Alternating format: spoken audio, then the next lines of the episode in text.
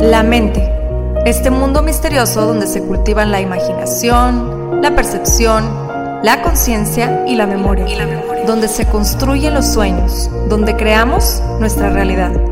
Por muchos años el ser humano ha tratado de entenderla, de descifrarla, de descifrarla y hemos descubierto que posee un enorme poder, tanto para destruir como para crear. En este podcast encontrarás diferentes métodos, ideologías, entrevistas, historias y meditaciones guiadas, todo relacionado al entrenamiento de la mente, para convertirte en el creador consciente de cada segundo de tu existencia. Yo soy Pau Arroyo y esto es Mind Boss. Y esto es Mind Boss. Bienvenidas y bienvenidos nuevamente a Mind Boss. Quiero confesarles que estoy sumamente feliz por la gran respuesta que he recibido en el podcast. Cada vez son más las personas que nos escuchan y eso me llena de una manera indescriptible el corazón. Créanme que ha sido toda una aventura, una de las más enriquecedoras en realidad. Desde que empecé a tener invitados al día de hoy, ha sido una expansión de conciencia increíble, ya que me he empeñado en tener como invitados a personas dedicadas y apasionadas a su tema que nos comparten sus herramientas, valiosísima información que poseen en cuanto al entrenamiento de la mente para vivir plenamente. Créanme cuando les digo que cada tema que vemos aquí en Mindboss está cuidadosamente seleccionado por mí, porque tal vez egoístamente son temas de los que quiero seguir aprendiendo y mejorando. Hoy vamos a hablar de cómo desenredar la maraña de pensamientos, emociones, creencias y programaciones que nos limitan a encontrar esa paz mental que estamos buscando, ese orden mental. Y no sé si les ha pasado que llega un punto en la vida en donde te estás, donde estás tan estancado y la cabeza tan llena de ideas, opiniones, juicios, preocupaciones, que no sabes ni por dónde empezar. O cuando se te presenta en la vida un obstáculo tan grande que te satura la mente y te paraliza. Entramos en este estado como de caos emocional y repercuten no solo nuestra salud mental, sino también la física. ¿Cómo podemos entrenar nuestra mente a tener ese orden mental que estamos buscando? ¿Y qué herramientas son las que nos ayudan a mantenernos anclados y fuertes emocionalmente? Es de lo que nos va a platicar el día de hoy el injodible mayor Víctor Vargas. Bienvenido, Víctor. Muchísimas gracias por estar aquí en Mindboss. Gracias a ti, Pau. Es eh, un gran gusto estar platicando contigo estos temas en los cuales coincidimos muchísimo. Y pues qué bueno compartir tu alegría y tu entusiasmo. Eh, te veo eh, radiante y creo que vamos a tener una charla fantástica. Así es, así será. Me encanta, quiero empezar por esto, me encanta el término injodible, me encanta que le has dado como como esta personalidad a este término. Platícanos un poquito de eso, me, gusta mucho cómo se oye. pues mira, eh, efectivamente es, eh, la energía de la palabra transmite eh, en esencia, la idea es atravesar cualquier situación con un estado mental, con un estado de conciencia donde estés más allá del alcance de tus propios juicios, porque ese es realmente el principal enemigo, pero puedas estar también más allá de, del, del qué dirán, más allá de todo aquello que nos limita, de todo aquello que nos hace dudar. El tema de ser injodible no se trata de ser invencible, no se trata de no ser vulnerable, todo lo contrario. Se trata de justamente entender que siendo vulnerable puedes generar eh, fuerza, convicción, certeza, puedes pasar de la oscuridad a la luz, del miedo al amor, eh, siendo un ser humano, con todo lo que eso implica para bien, lo que es ser un ser humano, sabiendo tus limitaciones, sabiendo dónde están tus fortalezas, dónde puedes aplicar tus dones, y eso que te dé esa confianza y esa certeza de tener una perspectiva positiva del futuro. Wow, wow, me encanta, me encanta esta palabra y cómo te expresas sobre, sobre lo que significa. Y me encanta porque va muy ligado con el tema de hoy, ¿no? Precisamente lo que vamos a hablar hoy es de, lo que mencionabas ahorita, de que no se trata de ser invencibles, sino todo lo contrario, también permitirnos ser vulnerables y a través de esa eh, adversidad encontrar esa fuerza y usar la resiliencia para salir adelante, ¿no? También. Así es, resiliencia, vulnerabilidad. Eh, a mí me encanta esta frase que dice que sin vulnerabilidad no hay valentía, no hay coraje. Porque si, si fueras invulnerable no lo necesitarías, ¿no? Es como dicen, el valiente no es alguien que no sienta miedo, al contrario, es alguien que atraviesa ese miedo, por eso es valiente. Exacto, o sea, no existe una sin la otra, ¿verdad? No, esas dualidades totalmente, sí. Me echáis un clavado en, los artículos que has escrito y en uno de ellos mencionas estas dos palabras que me llaman mucho la atención, la entropía y la sintropía. ¿Nos puedes platicar un poquito sobre eso? Ah, fantástico, claro que sí.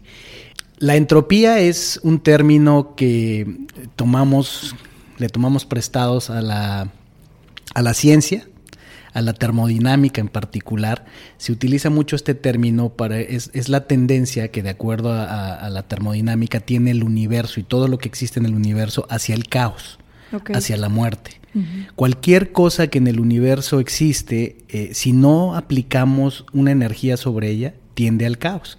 Entonces la entropía, cuando la vemos en los términos comunes y humanos, es cualquier cosa que dejemos en el, en el mundo, pensemos cualquier eh, construcción, cualquier material, al paso del tiempo, si no le damos mantenimiento, si no lo cuidamos, eh, pensemos una construcción, un algo, se oxida, ¿no? los materiales se oxidan, la pintura se cae, el sol desgasta el color, eh, y, y en un sentido de entropía, eso ocurriría en nuestro mundo común y corriente. La verdad es que es una ley del universo. Y en esta ley del universo es que cómo, cómo logramos eh, evitar el paso de la entropía. No es, que, no es que la evitemos al 100%, pero cómo reducimos el paso de ese caos o la generación de ese caos es a través de aplicar energía. Y, cómo lo llevamos eso a, nuestra vida cotidiana es... Eh, Definamos el caos como qué es, como falta de claridad, como incertidumbre, como cuando sentimos miedo, como cuando nos sentimos perdidos. Ese caos eh, la única manera de disiparlo, porque así es como se, habla en termodinámica, cómo disipamos caos, la única manera es inyectar energía.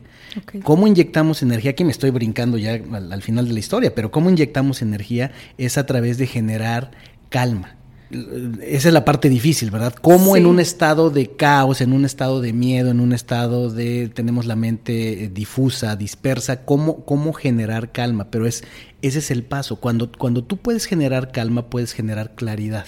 Entonces, eh, la entropía que es el caos, que es la oscuridad, ¿no? que es la duda, que es la, la, la falta de unidad de las cosas, al, inyectar energía que puede ser eh, a través de diferentes herramientas, y ya lo llevamos al, al, terreno humano, que ya hablaremos de eso, pero es inyectar energía para que esto pueda ocurrir. En un sistema eh, más sofisticado en el tráfico, por ejemplo, si el tráfico no le, no le inyectamos energía a través de sistemas de señalización, el tráfico tiende al caos. ¿Por qué nuestras calles eh, pueden eh, seguir circulando? ¿Por qué no colapsan las ciudades? Si te fijas, una ciudad es un sistema. ¿Por qué no, por qué no van al caos, que es la tendencia? Pues porque aplicamos energía, porque hay un departamento de limpieza, porque hay este, señalización en las, en las calles, hay diseño urbano. Y todo eso, la palabra clave es diseño. Okay. Aquí hay una historia interesante, hay un hombre que se llama Demian Newman, que se hizo famoso por un garabato. Este hombre es un diseñador de altos vuelos, eh, trabajó con empresas muy innovadoras, IDEO, que hizo muchos productos para Apple y demás.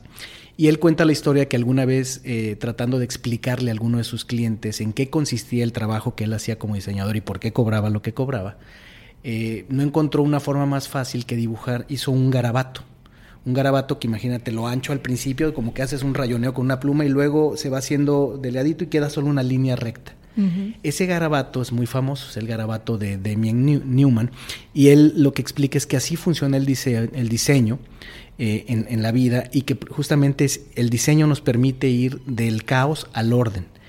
Y en muchas medidas lo que hacemos, llamémosle terapia, llamémosle armonización, llamémosle como le llamemos en, nuestra vida, cada quien, lo que hacemos es eso, es diseñar. Diseñamos mejores maneras de percibir el mundo, mejores maneras de procesar lo que percibimos, de interactuar con las personas. Y es una manera, a mí se me hace muy poderosa de verlo a través del diseño, eh, ir del caos al, al orden.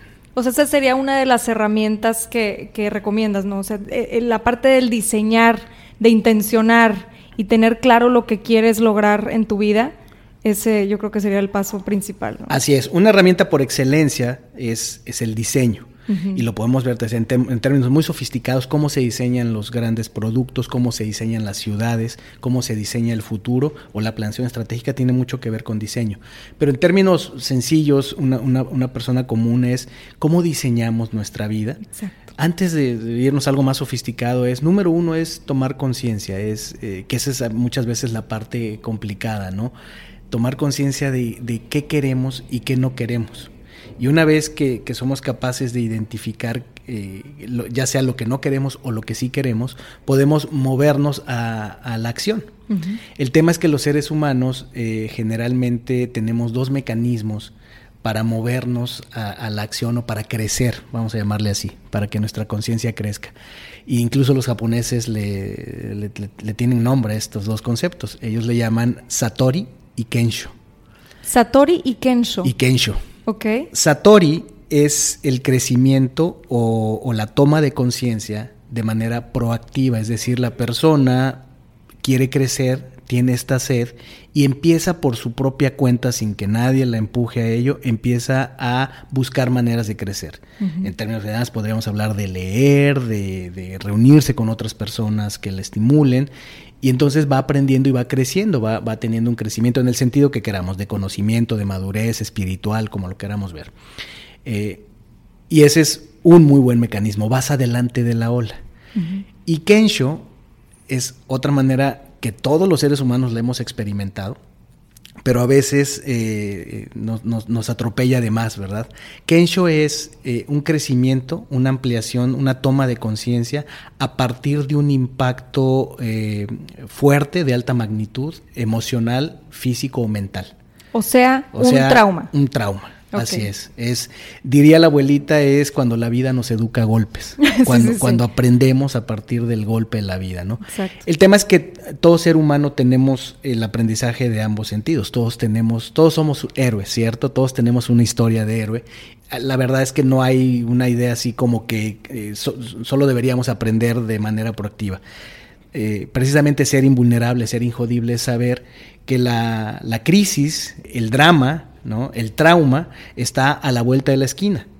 Puede que se manifieste, puede que no, tomaremos medidas, seremos ordenados, precavidos, lo que sea. Pero el tema de ser injodible es saber que aún si se manifestara, aún si hubiera un, drama, tienes los recursos internos, confiar en que como te ha pasado, como has llegado a este punto de tu vida, lo vas a resolver. Y ese orden entonces es sinónimo de sintropía, ¿no? Que es lo opuesto a la entropía. exacto. Lo opuesto a la entropía sería la, la sintropía que es el estado de orden donde, eh, digamos que en términos físicos, detienes o haces más lento el proceso de, caos que tiene el universo. Entonces esas dos palabras yo creo que se nos van a quedar clavadas para poder pasar del, del caos al orden. Platícanos ejemplos personales en tu vida en donde hayas aplicado todo lo que nos estás platicando ahorita? Pues mira, una historia que a mí me, me gusta contar, compartir con las personas es ¿Cómo es que me dedico a lo que me dedico hoy? Eh, yo pasé cerca de 20 años, poco más de 20 años trabajando en corporativos. Digamos que una historia eh, típica de estudié, me preparé, me contraté en determinadas empresas e hice una carrera ejecutiva. Y bueno, pues tuve muchas satisfacciones, mucho crecimiento y demás. Y llega un momento donde todo esto que te acabo de decir, todas las fuerzas de la entropía y el caos y el kensho y demás, yo no estaba muy versado en esos temas, ¿no? Y llega un momento donde yo en mi carrera estando en la cúspide, que de hecho fue cuando me vine a Monterrey, yo me vine aquí eh, presente por un, un, empleo con una, eh, una, gran oportunidad para mí y demás, y todo pintaba fabuloso. Estaba yo en la cúspide de, de, mi carrera y algo empieza a pasar en mi interior que empiezo a perder certeza, que empiezo a sentirme vulnerable, me empiezo a sentir no confiado, empiezo a sentir como que las cosas no me funcionan. Y entonces en mi trabajo que yo me sentía muy seguro, que yo me sentía muy firme, empiezo a, desconectarme y empiezo a entrar, para hacerte la historia larga, corta, empiezo a entrar en un estrés muy elevado y a la vez empiezo a entrar ya en el tiempo en una, en una depresión. Y entonces se manifestaba para mí todos los días que ir a trabajar era verdaderamente ya un suplicio. Y además, pues yo no veía la salida. Estaba yo en una oscuridad tal que imagínate, yo volteaba, veía a mis hijos pequeñitos, veía a mi esposa y al principio obviamente pues yo no, no, no, platicaba con él, no le había dicho la claridad, con claridad lo que yo estaba sintiendo. aunque ella eh, tiene muchos recursos para eso, yo, decía, no, no, yo debo poder con esto. Pero yo estaba viviendo un infierno por dentro. Entonces, el tema es que muchas, eh, creo que muchas de las veces ese salir del caos empieza por levantar la mano o aceptar la ayuda que te están dando. Mi esposa me conoce muy bien, sí, sí, ella sabía que, que, yo no la estaba pasando bien. Empezamos a, a conversar poco a poco, empecé a, decirle cómo estaban las cosas. Y el tema es. un poquito más, ¿no? Así es, abrirme. Sí, sí, sí. Y que es parte de, del proceso de, del proceso de, conciencia. Entonces, eh, por ahí algún, algún maestro me decía, cuando tú levantas la mano y pides ayuda, ya resolviste la mitad del problema. Y por ahí empieza, ¿no? Por ahí empieza en abrirte, en entender y aceptar que algo no está bien y que ya pasó suficiente tiempo y que si no haces algo se va a deteriorar más. Entonces por ahí empieza este tema de ese viaje personal del caos, que finalmente creo que es algo muy, muy importante. ¿Qué nos trae el caos? Nos trae aparentemente dolor en el presente, nos trae puede ser un trauma, una experiencia desagradable, pero nos trae los más grandes aprendizajes en todos los sentidos, eh, eh, mental, espiritual. Y para mí ese viaje, que fue un viaje de, bastante tiempo, fueron cerca de dos años o poco más de dos años, me fue llevando un proceso donde lo que para mí parecía que se me iban cerrando puertas, que yo iba bajando una espiral, realmente me pusieron en un camino de crecimiento a través de que de aceptar que necesitaba ayuda, a través de levantar la mano y a través de empezarme a abrir, a escuchar lo que en realidad yo quería hacer. Exacto. Ahí yo descubrí que del mundo de los sistemas, yo era director de sistemas de empresas grandes, pues imagínate, con una educación, con una experiencia en el sentido de todo muy eh, lógico, racional, así es, y más en sistemas, ¿no? Somos, eh, programamos software, hacemos que las computadoras hagan cosas precisas. Finalmente el proceso me llevó a descubrir que lo que yo quería hacer era ya diferente. Lo que fui descubriendo que me pasó es que a lo largo de los años de mi carrera, más que profundizar en temas de tecnología, creo yo que el, valor que yo le agregaba a las organizaciones era precisamente liderar los grandes equipos de sistemas que me tocó liderar. Y eso me llevó naturalmente, o yo sin saberlo, a tomar mucha capacitación, poner mucha atención en el tema del liderazgo, en el tema de la naturaleza del ser humano. Y cuando yo estaba en este hoyo oscuro, este, perdido, ese encontrarme a mí mismo, eh, ahorita lo digo fácil, pero fue complicado el yo responderme qué quiero hacer. Esa pregunta me atormentó por mucho tiempo mientras yo estaba en ese estado. Es qué quiero hacer, para qué soy bueno. ¿Y por qué no me siento ahorita? ¿Y por qué? Exacto. Entonces, hasta que por fin empezó a llegar la respuesta y de alguna manera para resumirlo, me di cuenta que yo de manera natural, mi tendencia a lo que yo disfrutaba era trabajar temas de liderazgo, era trabajar el potencial de las personas, era hablar de esto que estamos hablando aquí, era hablar de cómo pasar del caos a la oscuridad, cómo organizarnos, cómo, cómo disminuir el caos en los equipos. Y entonces ahí para mí fue un aha moment. Ahí fue donde me di cuenta que eso era lo que quería hacer. Yo todavía estaba trabajando, todavía estaba contratado. Evidentemente ya mi desempeño no estaba en el nivel en el que yo estaba acostumbrado. No estaba yo en un grave problema todavía en la compañía, pero era evidente para mí que, que, algo, algo, una decisión tenía que tomar. Entonces, para no hacerte el cuento largo, ahí fue, ahí es donde tomo la decisión de dejar la vida corporativa, de salir e independizarme.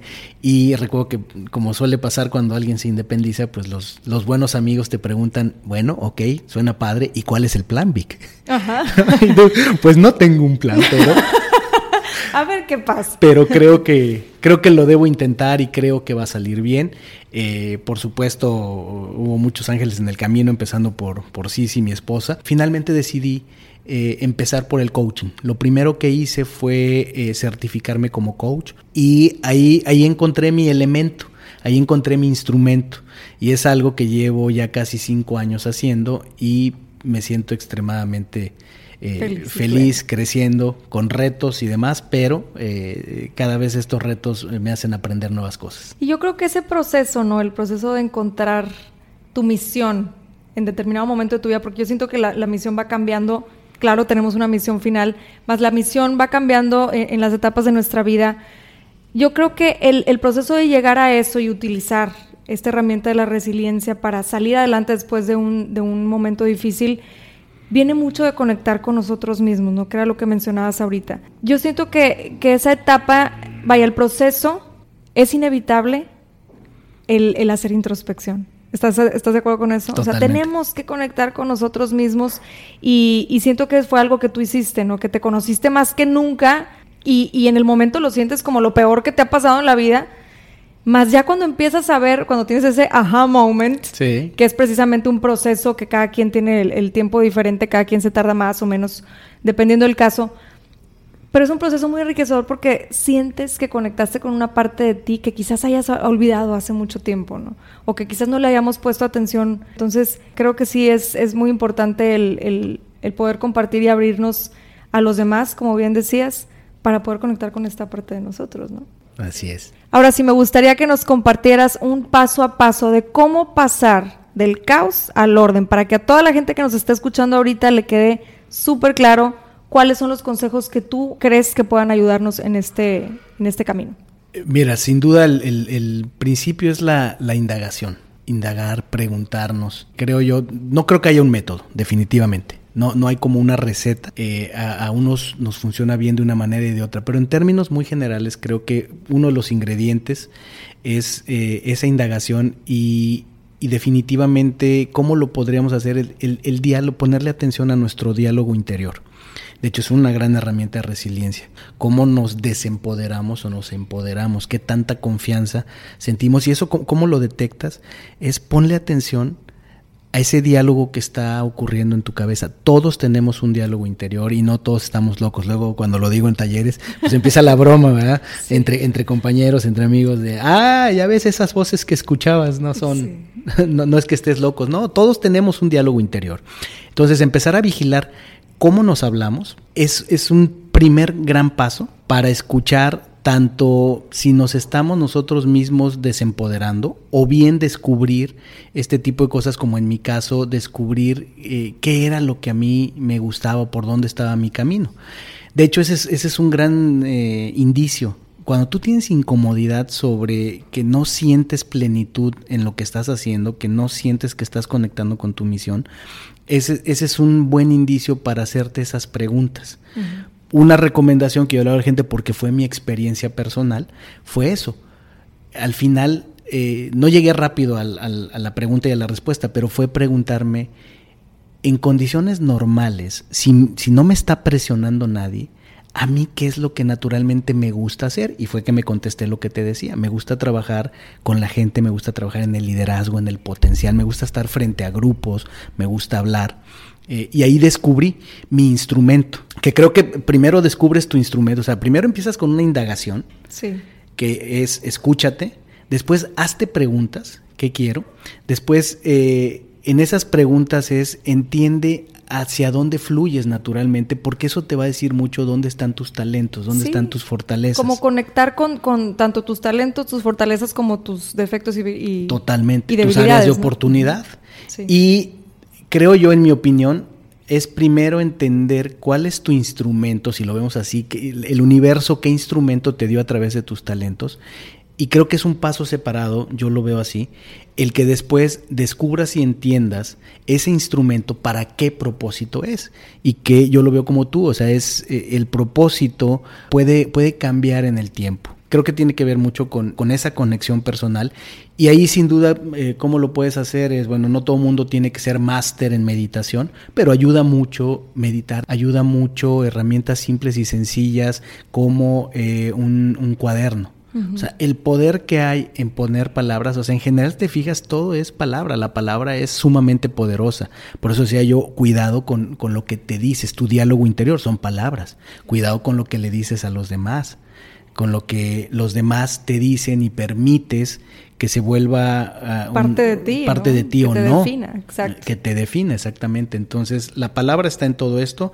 Es, es ese camino del caos eh, a, la, obs- a la- a la- a la claridad puede ser diferente para cada quien, pero sin duda indagación, sin duda contemplación, eh, sin duda expresar lo que sientes, eh, por lo menos a ti mismo, y si se puede compartirlo con alguien con quien resuenes y a través de ese proceso entender cuáles son tus talentos, cuál es tu instrumento y con eso es más fácil que, que encuentres cuál es tu propósito en la vida, que es mucho lo que le queremos a veces enseñar a los jóvenes con, con la orientación vocacional, ¿no? Sí, totalmente. Y porque creo que cuando entramos en esta crisis de no sé ni por dónde empezar, es porque no, a lo mejor perdimos ese contacto con cuál es tu propósito. O sea, realmente para qué estoy aquí. Perdemos el para qué, ¿no? En, en- en determinado momento de nuestra vida, cuando nos sentimos así, pierdes el para qué y ahí es cuando sientes que pierdes piso. Sin duda, una de las herramientas yo creo que más poderosas que podemos encontrar en este proceso es la resiliencia, ¿no?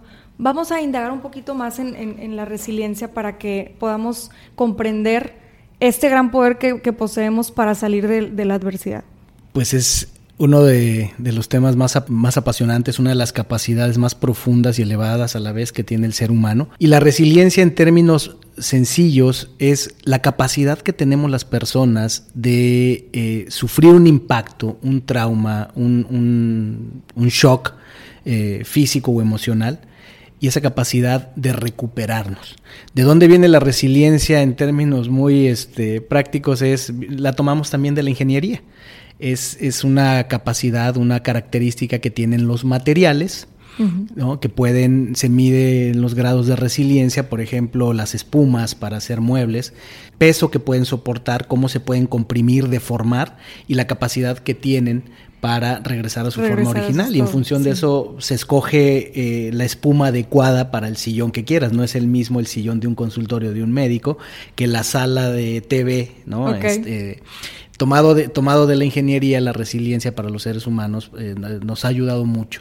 Incorporarlo a destacar esa habilidad y capacidad necesaria que, que tenemos de entender que uno, nos empodera porque sabemos que podemos, sí, tener caídas, fracasos, podemos tener decepciones, podemos cometer errores, pero podemos recuperarnos sin duda.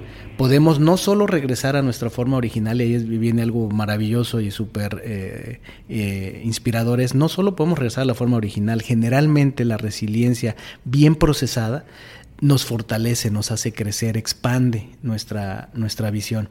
Resiliencia tenemos que entenderla también en un sentido práctico, en un, en un adecuado entendimiento de lo que es gestionarnos como, como individuos, como organismo, como persona, gestionar nuestros pensamientos, gestionar nuestras emociones y gestionar nuestros hábitos.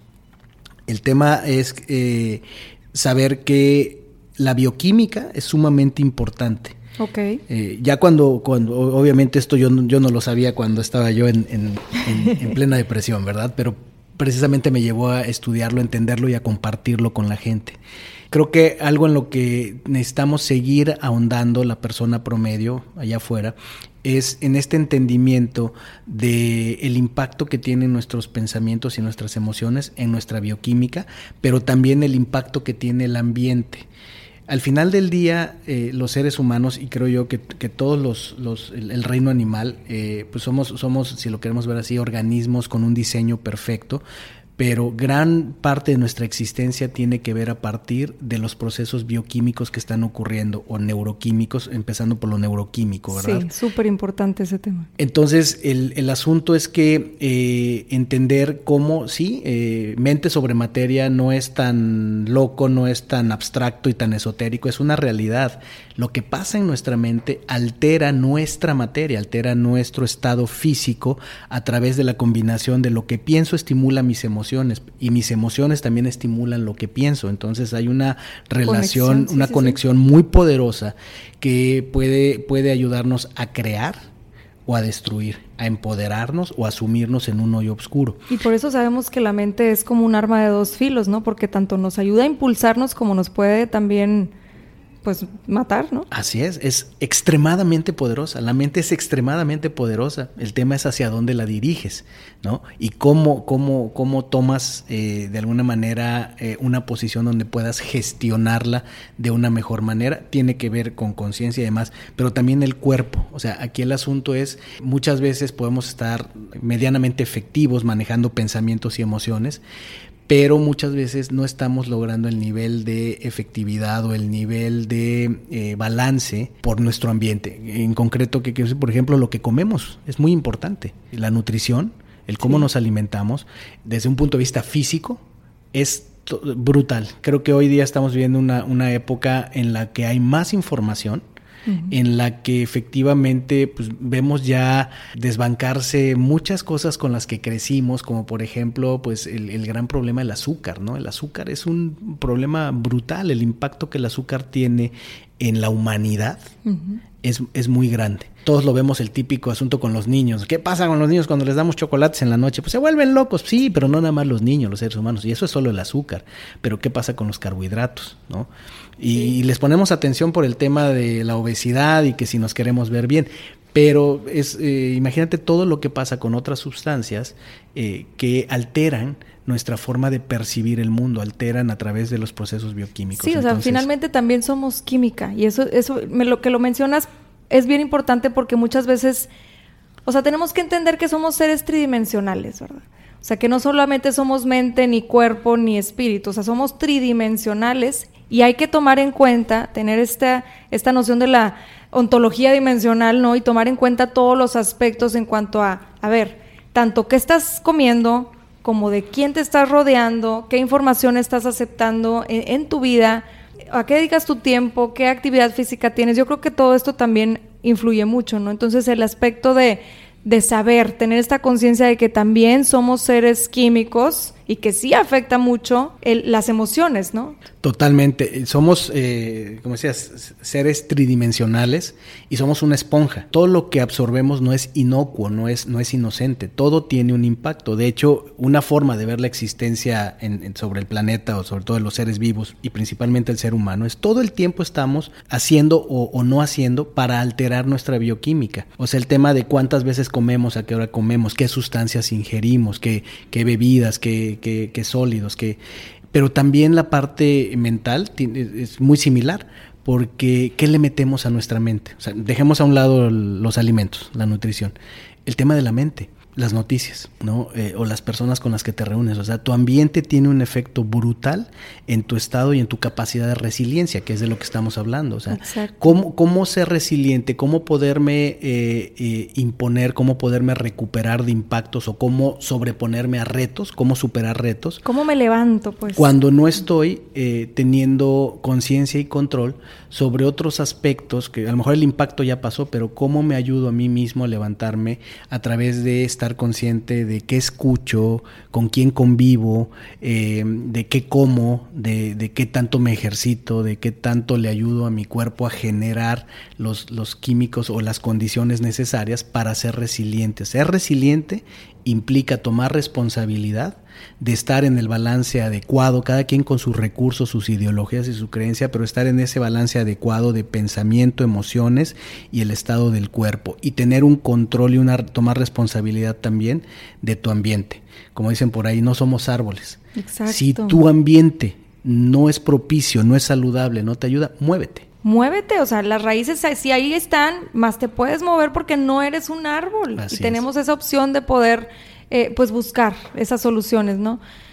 ¿Hay algún último mensaje que quieras darle a todas las personas que nos están escuchando hoy? Creo que se van a llevar información valiosísima. Me encanta el, nombre de tu podcast, Mind Boss, y creo que ese es, ese es un mensaje muy poderoso que comparto contigo. ¿no? Es un mensaje al, al que me uno. La importancia de entender y tomar responsabilidad sobre nuestras mentes, sobre lo que pensamos, y cómo lo que pensamos afecta e influencia lo que sentimos y cómo eso hace que hagamos o no hagamos cosas, se manifiesta en el mundo, por eso digo, mente sobre materia no es necesariamente algo eh, abstracto, sino tiene un gran sentido. Lo que pensamos importa. Todas las grandes cosas que se manifiestan en el mundo empiezan con una idea, empiezan con un deseo, empiezan con un pensamiento. Y la emoción es lo que nos mueve, es ese combustible que hace que ese pensamiento, una idea positiva, constructiva, pueda tomar forma porque además mueve al cuerpo. Y, y al mover al cuerpo y mover en, tu, en todas tus tres dimensiones, como decías, eh, puedes influir el comportamiento, la inspiración de otras personas y las cosas ocurren. Entonces, el, mensaje es que eh, le des a, tu, a tus pensamientos y a tus emociones el verdadero lugar que tienen, les des esa importancia, que eh, yo escucho mucho en los lugares corporativos donde voy esta, esta historia que a mí me tocó escuchar también en mis años de ejecutivo, el de eh, los negocios, las emociones están fuera de los negocios.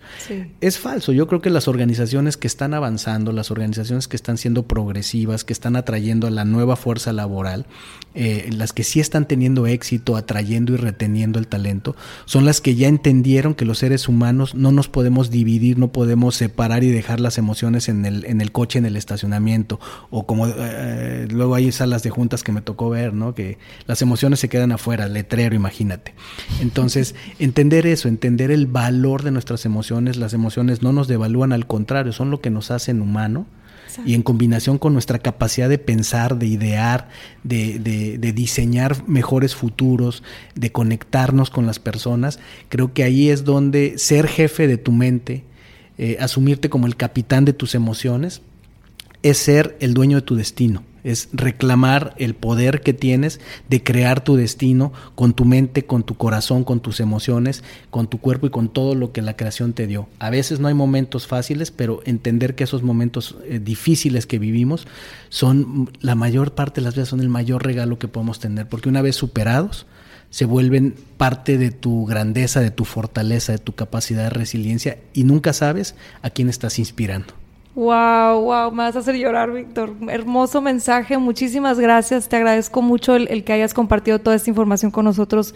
Estoy segura que se van a llevar información, como te decía, valiosísima, que les va a servir para precisamente hacer esto, pasar del caos al orden, no importa la situación que estés viviendo en este momento, que sepas que siempre hay alternativas, que siempre hay una salida y que si tú te dedicas a tus pensamientos, a nutrirte positivamente, lo puedes lograr. Te espero el siguiente miércoles en otro episodio de Mindboss.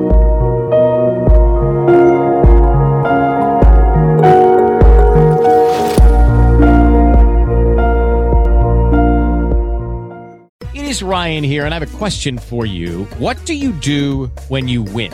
Like, are you a fist pumper? a woohooer, a hand clapper, a high fiver. I kind of like the high five, but if you want to hone in on those winning moves, check out Chumba Casino. At ChumbaCasino.com, choose from hundreds of social casino style games for your chance to redeem serious cash prizes. There are new game releases weekly, plus free daily bonuses. So don't wait. Start having the most fun ever at ChumbaCasino.com. No purchase necessary. VGW. Void were prohibited by law. See terms and conditions. 18 plus.